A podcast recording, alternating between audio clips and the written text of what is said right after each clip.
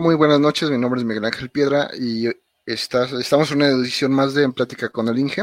Y esta noche, pues andamos muy internacionales. Nos acompaña mi amigo Gabriel Zapata desde Ecuador. Gabriel, muy buenas noches. ¿Cómo estás?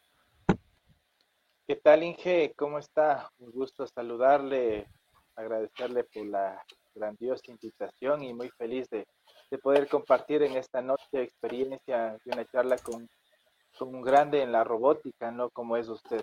Gracias. No, pues muchas gracias por, por las flores, como decimos en México. Para mí es un honor, un gusto, y pues el, gusto también es mío de, de, tenerte aquí presente.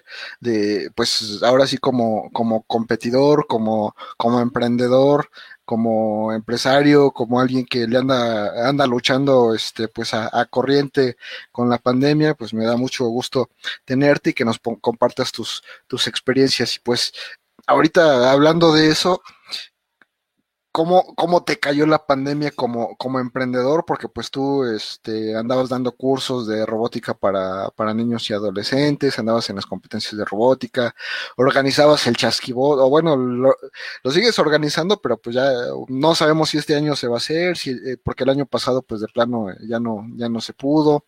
¿Cómo, te pegó en, con la pandemia con, pues, con tu emprendimiento, Inge? Eh, eh, yo trabajaba en una institución educativa, no a, mitad de tiempo, entonces justamente a la par de la pandemia seguí trabajando un poco, pero dentro de, lo que es la, eh, la empresa eh, hubo un stop, ¿no? De golpe, porque no, no sabíamos cómo, cómo podríamos enfrentar. Entonces ahí ya salieron ya ideas, ¿no? Fueron poco a poco ya creciendo ideas. Se pudo ver a nivel nacional aquí en el Ecuador y, y también pude notar que en México se empezaron a trabajar con, la, con las caretas, con los protectores. ya se vio esa necesidad, ya un grupo de makers aquí en Ecuador igual ya empezó a trabajar, eh, me uní a ese grupo de makers, estuvimos colaborando al inicio, ¿no? Se colaboró mucho dentro de, de lo que son las donaciones de protectores faciales de, de lo que es para el sector principalmente médico. Luego nosotros nos centramos eh, como testigo en poder entregar este, esta, estas protecciones para, para nuestro cantón, para nuestro sector y poder eh, colaborar de esta forma. Entonces luego ya, después de haber cumplido estas metas, empezamos ya a comercializarlo. Fue, trabajamos eh, bastante, las 24 horas del día, tuvimos que comprar más impresoras, porque el, el requerimiento fue, fue mucho, ¿no? Entonces trabajamos eh, con el resto del grupo de Testivot, con los que conformamos principalmente. Eh, trabajamos las 24 horas del día eh, con las impresoras 3D, ¿no? empezábamos muy de mañana y le dábamos todas las, las 24 horas del día. Entonces fue interesante, pero nosotros como Chasquibot, como grupo, pensamos también que al igual que tuvimos un proceso al inicio de donación y, de, y luego ya de comercialización, eh, ya mucha gente iba a trabajar en esto también como, como efectivo, ¿no? Entonces nosotros teníamos que ya seguir pensando en otro producto que podría colaborar dentro de la pandemia y nos podría ayudar como empresa. Entonces empezamos ya a hacer pruebas, eh, diseños con una, idea de, los dispensadores automáticos. Entonces empezamos a hacer diseños, simulaciones.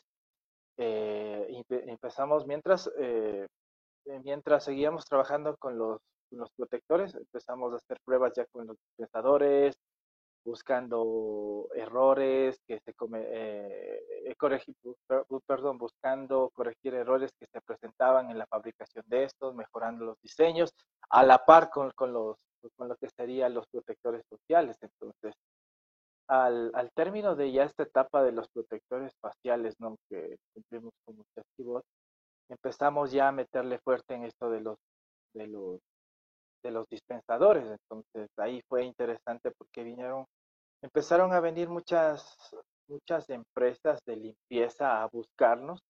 Eh, a veces no, no, sabíamos ni cómo, cómo nos conocían o cómo nos, nos contactaban, pero se aparecían. En este caso estábamos trabajando en mi casa hicimos un campamento ahí en, en, mi casa con, con, el resto de equipo de testigos.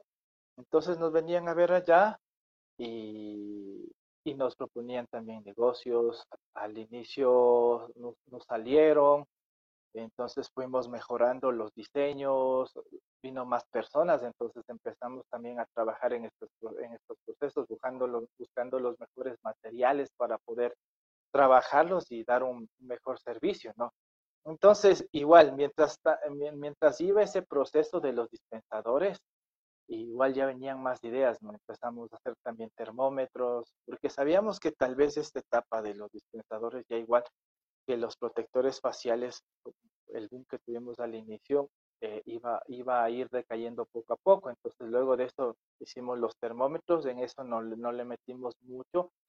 Eh, vimos que igual la competencia era, era fuerte, ¿no? Con las cosas que ya empezaron ya a llegar de, de la China, entonces no vimos un buen mercado en este, en este aspecto, pero lo que sí vimos de, un buen mercado fue en, la idea de hacer un lavamanos, pero eso, eso nació igual desde la necesidad. Nos vinieron a ver un día que, que, iban ya a empezar a abrir ciertos negocios, entonces la, las disposiciones del COE eran que tengan las, em, las, las empresas que iban a abrir un sistema de lavado de manos. Entonces nosotros hicimos la adaptación primerito con un dispensador eh, con el mecanismo del dispensador lo utilizamos para un lavamanos. Entonces, quedó, quedó bien, pero no tan, no tan bien como lo, esperábamos. Entonces, ahí ya salieron otras ideas de mejora, de mejorar los componentes, mejorar los diseños para poder ofrecer este servicio de lavamanos. Entonces, y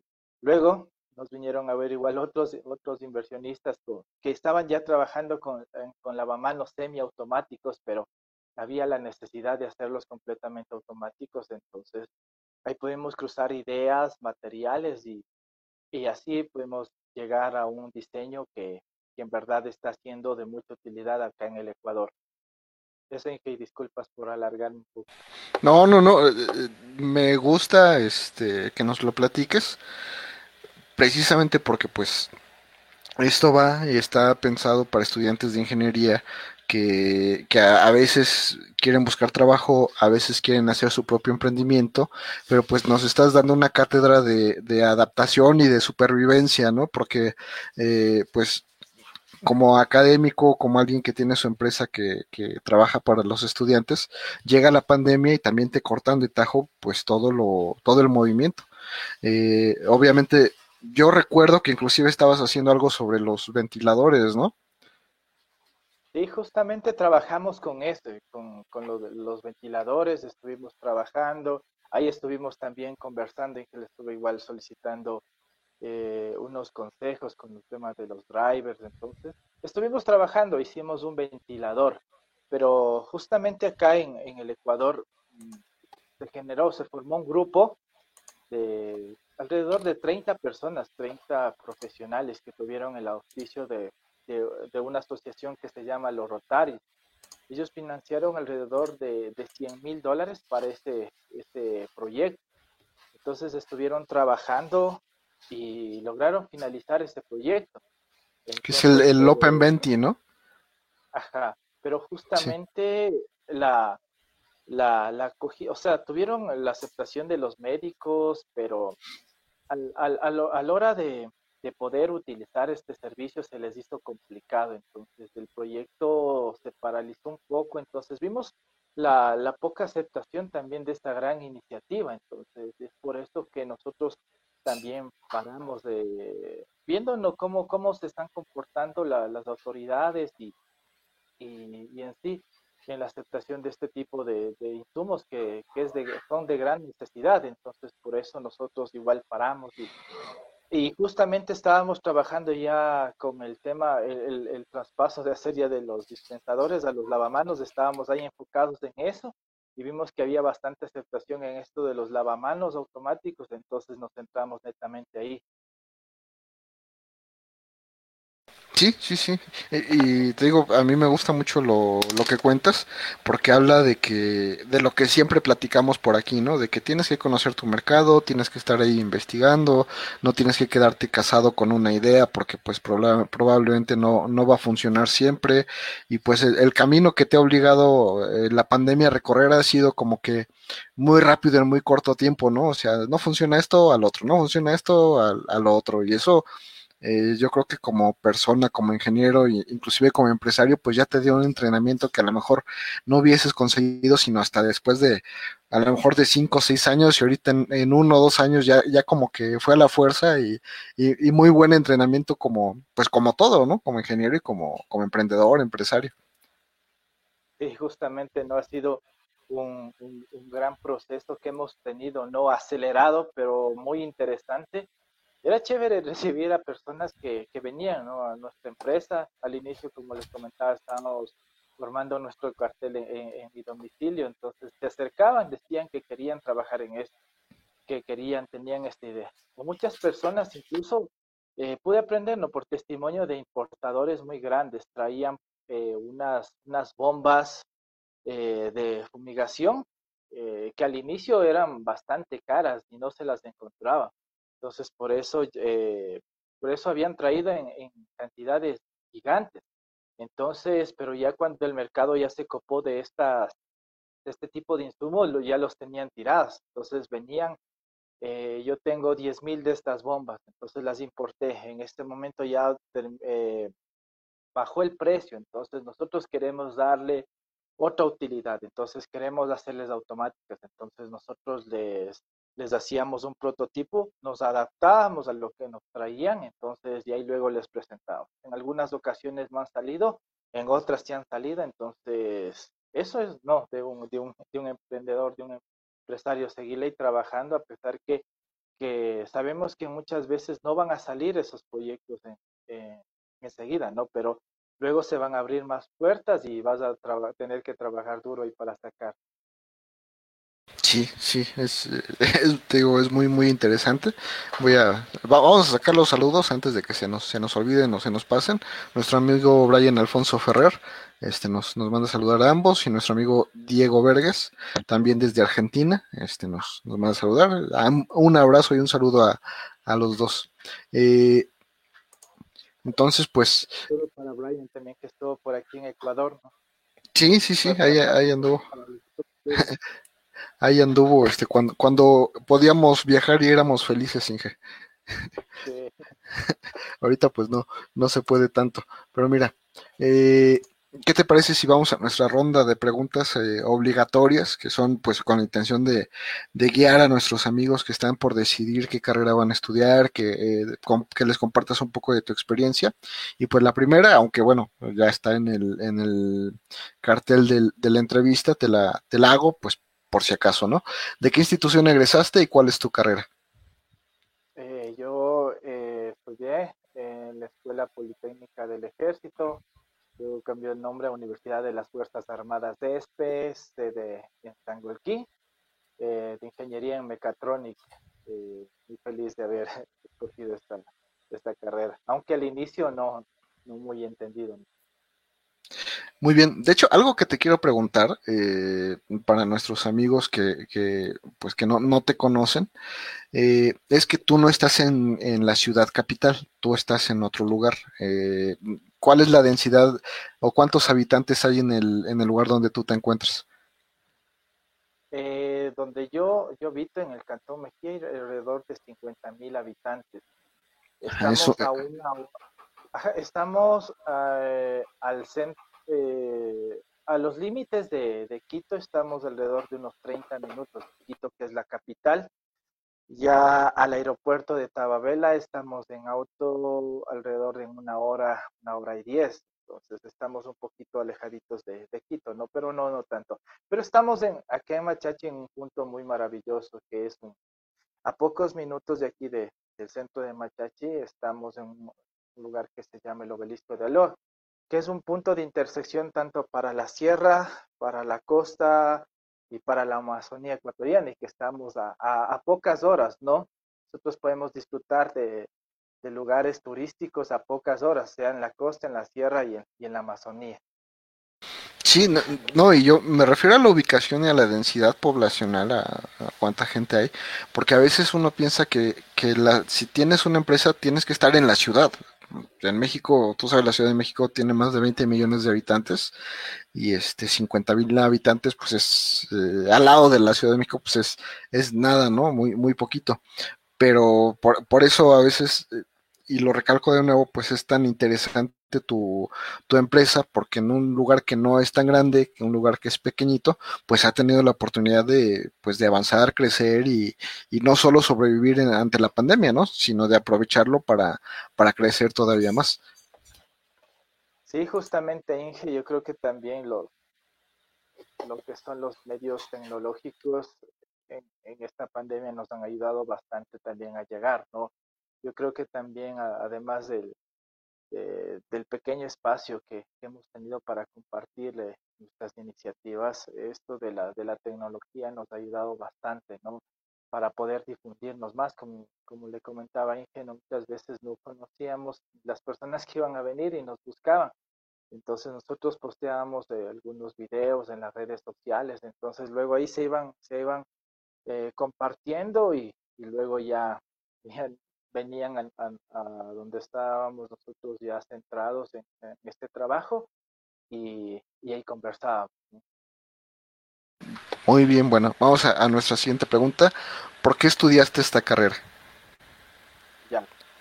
Eh, no sé si, a diferencia de todos que tenían muchas expectativas de, esta carrera, yo la verdad, eh, fue una emoción grande el poder seguir esta carrera.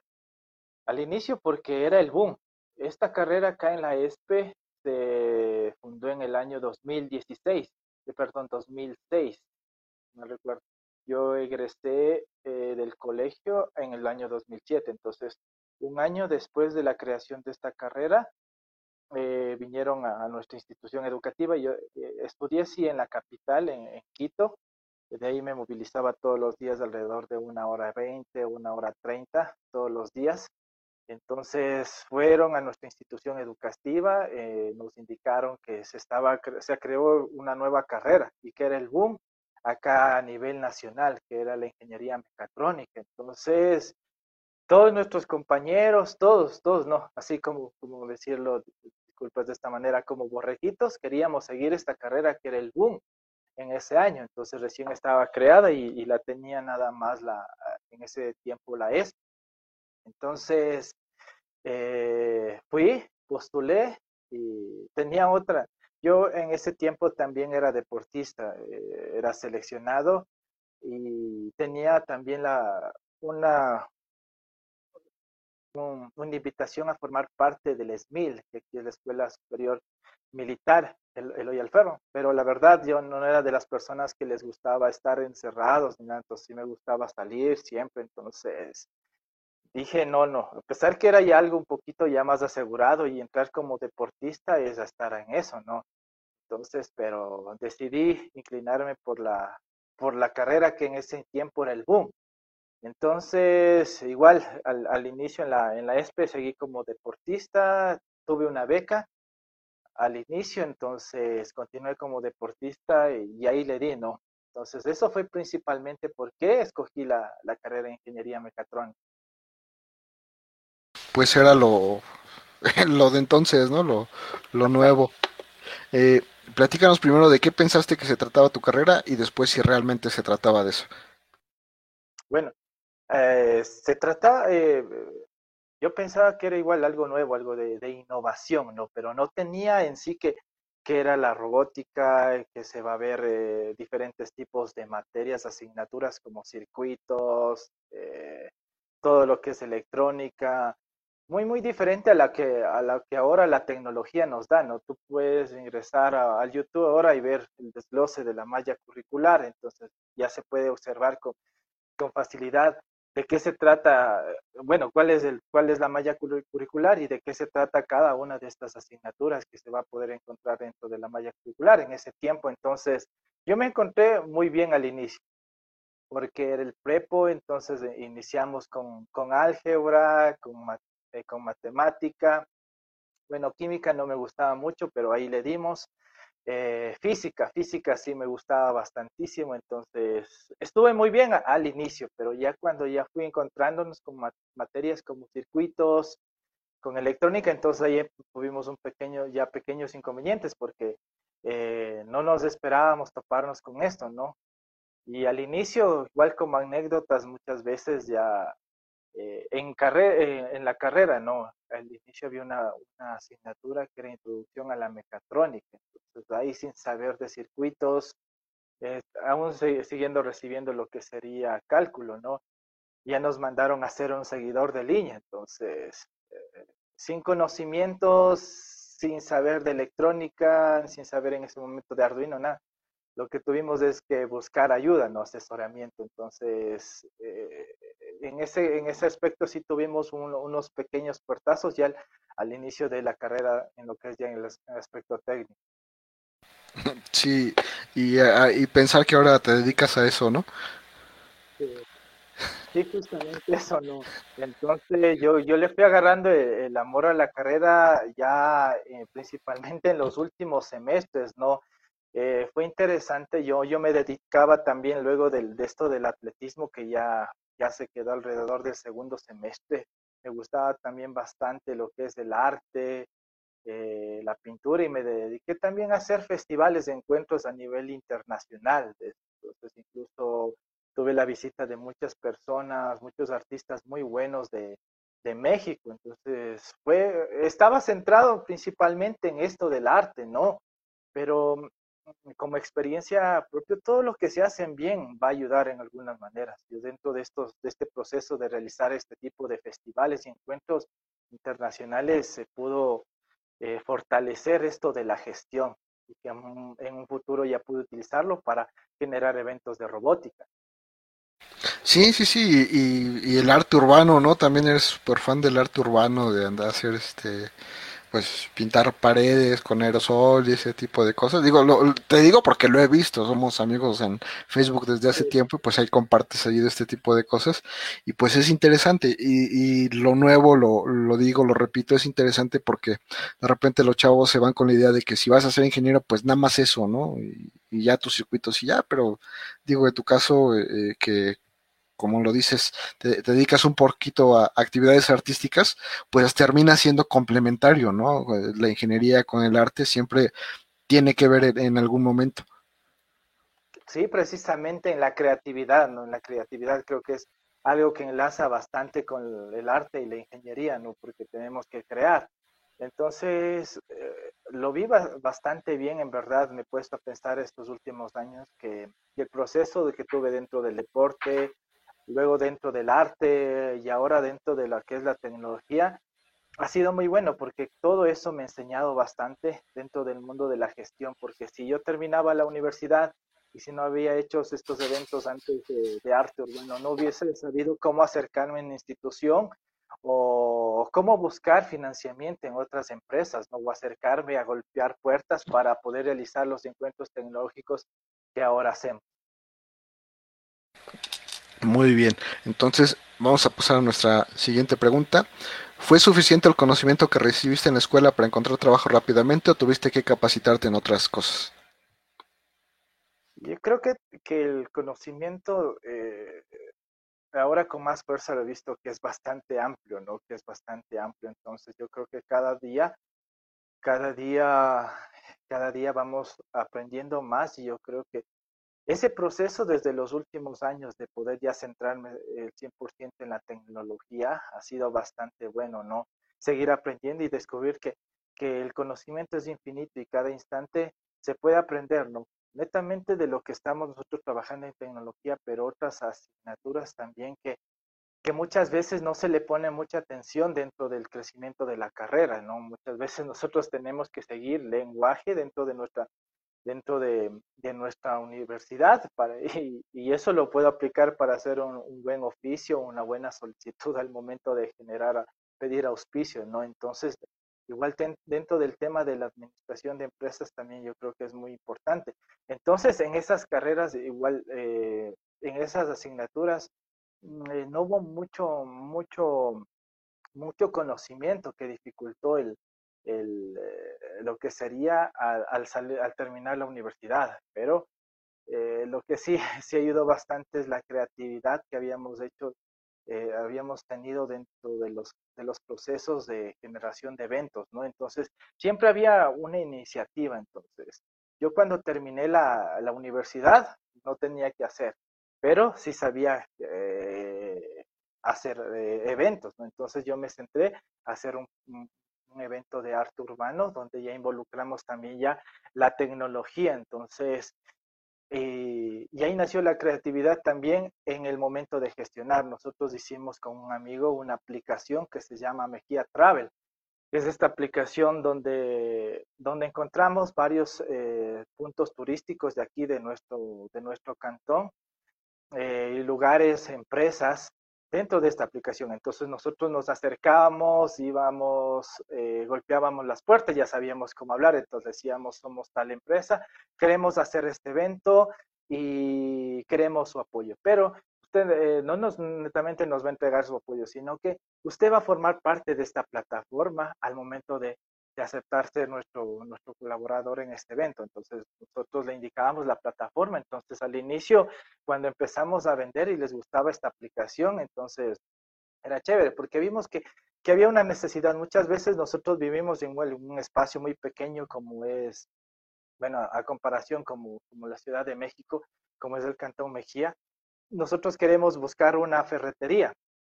Entonces, o queremos encontrar una mecánica. Entonces, a pesar que estamos en un espacio muy pequeño, eh, está cerrado al que siempre asistimos, pero muchas veces nos quedamos eh, pensando, ¿y ahora dónde, dónde voy o dónde, dónde encuentro? Entonces nosotros nos planteamos hacer en esta aplicación, colocar todos los, eh, las empresas de aquí de Cantón Mejía y que puedan ser encontrados mediante una aplicación fácilmente. Entonces, les vendimos esa idea y, tuvimos muchas empresas que nos ayudaron como auspiciantes y, también nos sirvió para este proyecto, igual que, que fue igual autoeducación principalmente. No, pues muy bien, y sigues dando ejemplos de, de cómo salir adelante, ¿no? Es, es, muy, muy buena este, pues tu, tu historia como tal. Nuestra siguiente pregunta, ¿qué tan importante consideras el promedio escolar?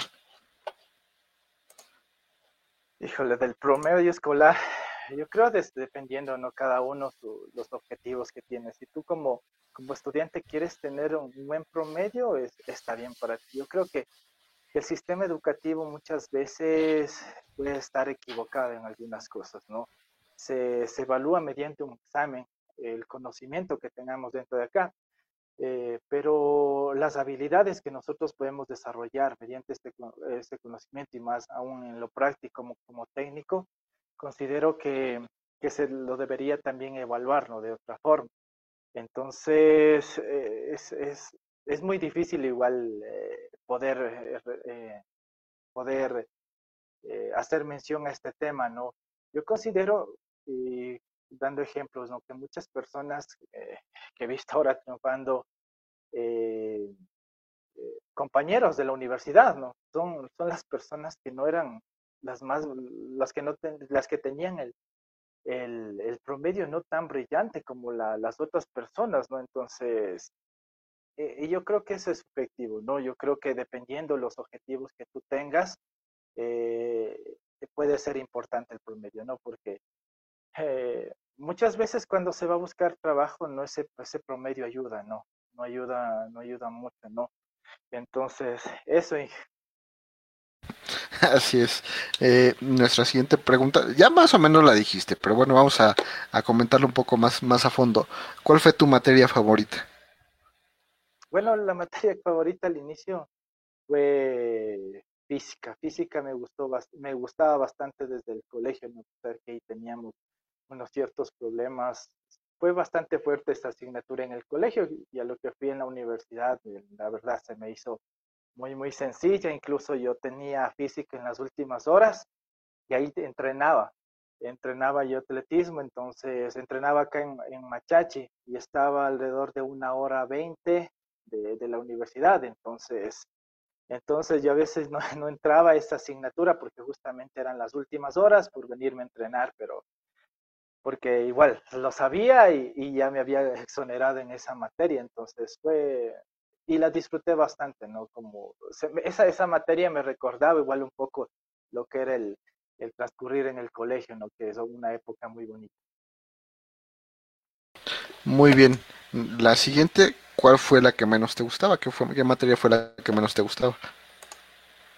La materia que menos me gustaba era una que se llamaba comunicación oral y escrita, COE.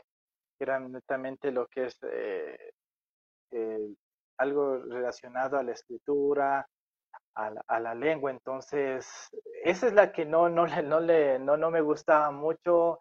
Era un poquito, yo creo que nosotros como técnicos eh, se nos hace más complicado las, las, las materias cuando eh, tenemos que encontrarnos con texto o escribir. Creo que como técnicos somos más un poquito de, de acción. Entonces, esa fue la, la materia que, que, me causó un poquito más, o sea, no, tan satisfacción, pero que es muy necesaria, no, que es muy necesaria.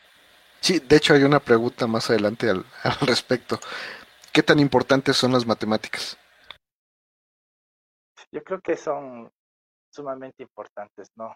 Poder relacionar eh, se aplica para toda etapa de la vida, ¿no? Nosotros cuando, incluso cuando vamos a hacer eh, cuentas dentro de la programación, yo creo que esa es de las materias más fundamentales que, que, podemos encontrarnos, ¿no?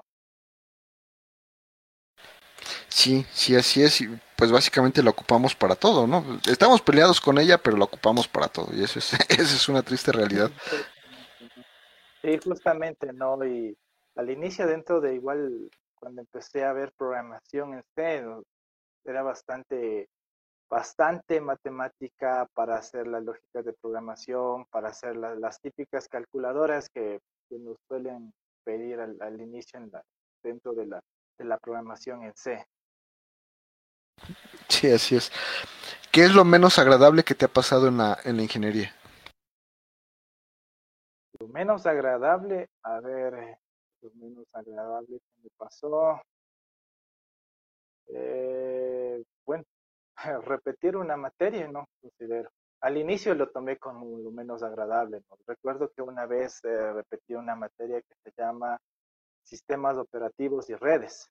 Entonces, yo en ese momento eh, tenía que, estábamos trabajando con lo que es Linux, con, con, trabajamos en ese momento con Ubuntu, no con Fedora más bien, perdón.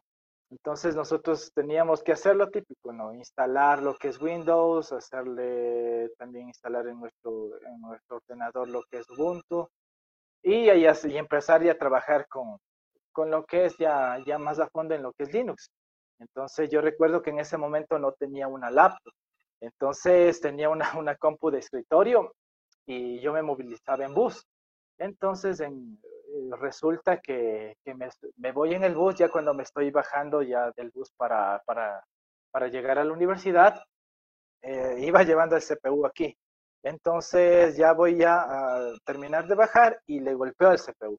Entonces al momento de, al momento de presentar ya no se encendió nunca más ese CPU. Pero una mala experiencia, tuve que repetir esa materia, pero al siguiente semestre igual pude aprender un poquito más y ahí es cuando me, pude enamorar un poquito más de lo que sería programación. En ese tiempo no entendía muy, bien la verdad, pero pude eh, aprender lo que es programación en lenguaje Bash, en lenguaje de, de bajo nivel en lo que es eh, Linux, entonces me gustó bastante. Qué bien, entonces pues no, no fue tan malo después de todo, ¿no? Claro, sí, sí. ¿Qué tan importante es la ortografía, la gramática y la redacción? Yo creo que es demasiado importante, ¿no? Eh, la verdad, nosotros igual como organizadores de eventos y gestores de diferentes áreas, yo creo que es muy importante el poder expresarse, ¿no? Eh, la verdad, eh, es, estos procesos que yo he tenido han sido de bastante ayuda para mí como persona porque yo era de una de las personas muy tímidas, que, que se, al inicio lo ponían a exponer y, y se quedaba en mute, se quedaba callado. Entonces, eh, yo creo que eh, al momento de, poder tener esto de, la ortografía, de lo que sería la expresión, de la gramática, esto ayuda mucho para poder tener ya incluso firmeza al, al momento de expresarse, para pedir algún tipo de, conversación, ¿no? Y también al momento de, de, generar un oficio, una carta, yo creo que debe ser, eh, más bien estoy seguro que es muy importante, ¿no? Porque en base a eso estamos nosotros mostrando quién somos, ¿no? Sí, sí, así es, y, pues es tu carta de presentación a, con personas que a lo mejor no conoces y, y quieres algo de ellos, ¿no? Como tú decías, para un patrocinio, para un apoyo, para lo que sea, la, la redacción que a veces como ingenieros la, hacemos menos, pues resulta ser lo, más importante para un apoyo a, tu proyecto, ¿no? Y eso es, pues, hasta irónico a veces. Sí, precisamente, ¿no? Entonces, eh, yo creo que eh, hay, hay, debe haber estudios del momento de hacerse las mallas curriculares dentro de la universidad, ¿no? Tal vez ciertas materias pueden ser que no sean tan necesarias, pero yo creo que mediante este estudio eh, está construido, ¿no? Para poder formarnos como ingenieros y, que podamos utilizar las enseñanzas dentro de estas asignaturas en algún momento. Sí, sí, sí. ¿Qué tan importantes son los idiomas, Inge? Yo creo que es, demasiado importante, ¿no? Yo, yo, creo que, en verdad es, es incluso saber un idioma extra eh, yo creo que te abre bastantes puertas, ¿no? Dentro de, lo de la programación, ¿no? Eh, yo creo que te ayuda mucho más a poder entender la lógica en algunos programas y, en sí relacionarte, ¿no? Relacionarte, que usted cuando, no sé si, si ha viajado igual en algún país donde, donde se, se utiliza el inglés o, o, así, ¿no? O en algunos encuentros, ¿no? Entonces yo creo que es muy importante para poder tanto nuestro crecimiento como persona y un, crecimiento también relacional, ¿no? Sí, sí, sí, es que es, muy, muy importante. Eh, ¿Cuáles consideras que sean los idiomas que facilitan la vida actualmente en tu carrera? Principalmente yo considero que el inglés, ¿no? El inglés es el que nos, facilita mucho más dentro del ámbito de la programación, ¿no? y dentro del, de lo que sería el crecimiento, ¿no? Como, como profesional, yo considero que el inglés en este momento es el más importante. Muy bien. ¿Qué lenguaje o lenguajes de programación recomiendas aprender? A ver, ir paso a paso, ¿no? Yo creo que debe haber un proceso, ¿no? Entonces yo, yo considero que se debe eh, principalmente aprenderse eh, eso es el que considero más, más importante para, para el, crecimiento profesional, porque recordamos, la mayoría de los lenguajes de programación están basados en C. Eh, yo creo que igual, mediante nuestras necesidades, vamos, tenemos que ir, eh, que ir abriéndonos, pero la base fundamental considero que es, que es el C. Muy bien, Inge. ¿Qué es lo que consideras más importante para ingresar a la vida laboral?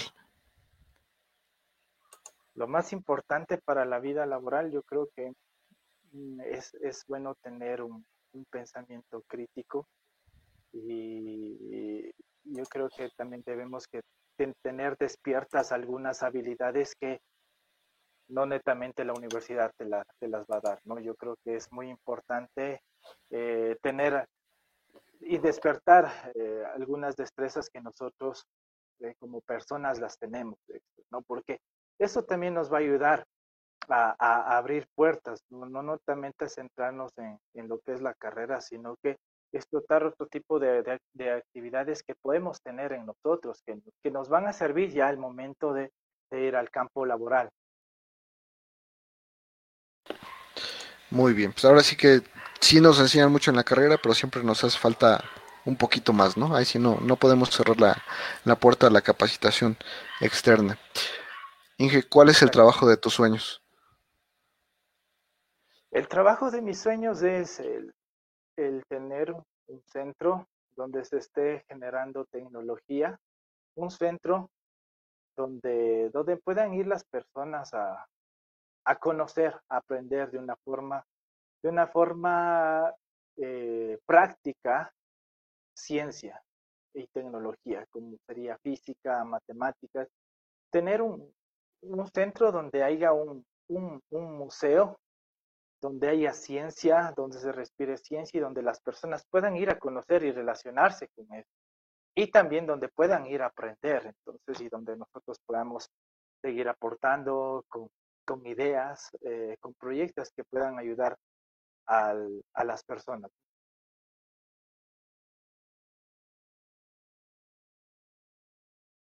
Eso sería principalmente.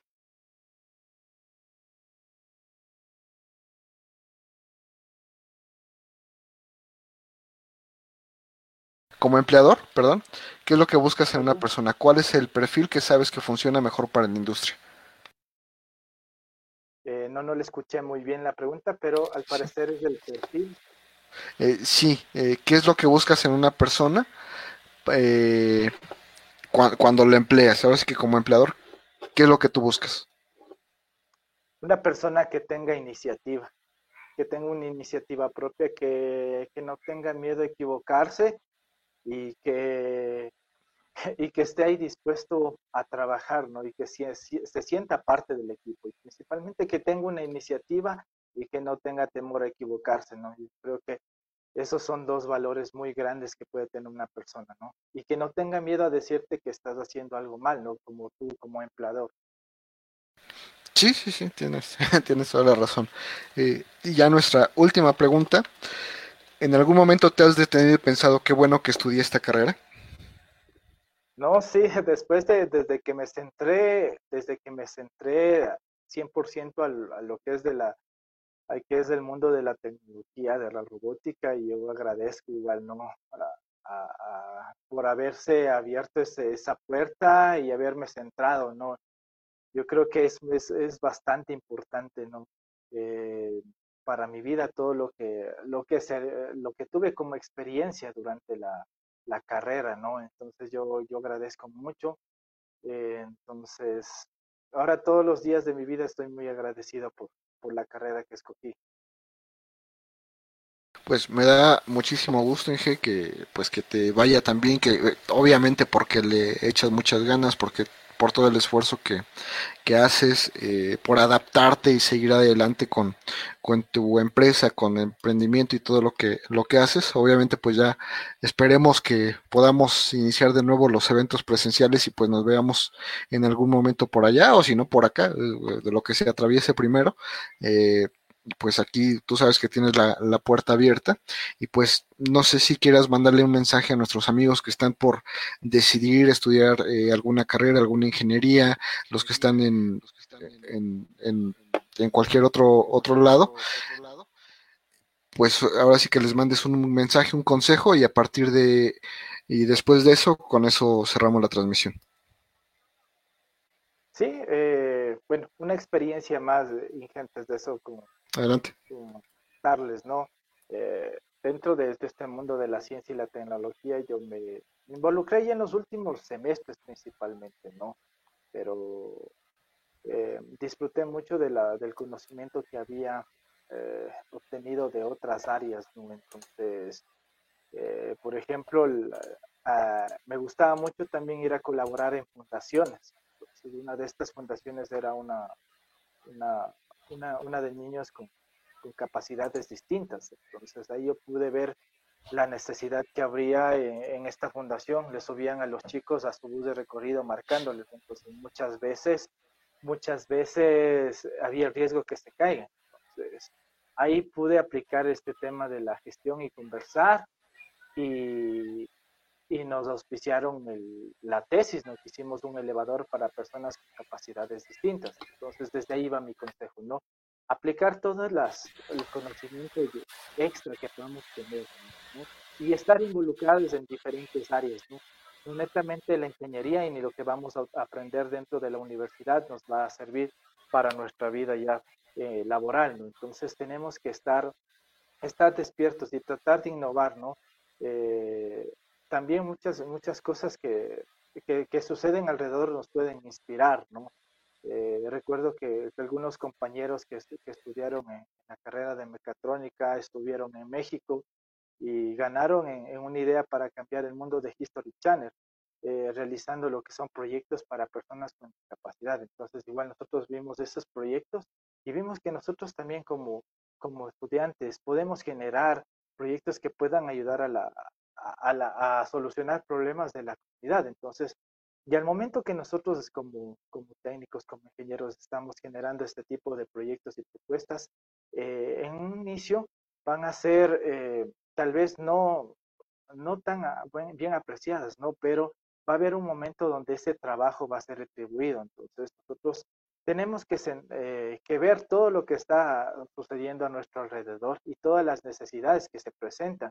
Y de ahí nosotros como ingenieros, como técnicos, trabajar para poder solucionar este, ese, ese tipo de, de problemas, ¿no? Eh, mediante nuestro trabajo. Eso y que le sigan dando, que, que hay mucho siempre por aprender, que es bueno igual seguir preparándose, ¿no? Muchas veces es bueno seguir cursos. Eh, en, lo, en lo particular, bueno, yo lo he estado siguiendo netamente cursos que, que he necesitado, que he visto que, que voy a seguir utilizando dentro de, de lo que es eh, mi camino para llegar a mis objetivos, yo creo que eso también es muy válido. Y eso, Inge, agradecerle enormemente por la apertura. No, muchísimas gracias a ti, obviamente a todos los amigos que nos acompañaron. Eh, ha sido un gusto, un placer tenerte aquí con, con nosotros. Y pues eso es todo. Nos vemos en la siguiente edición. Muchas gracias.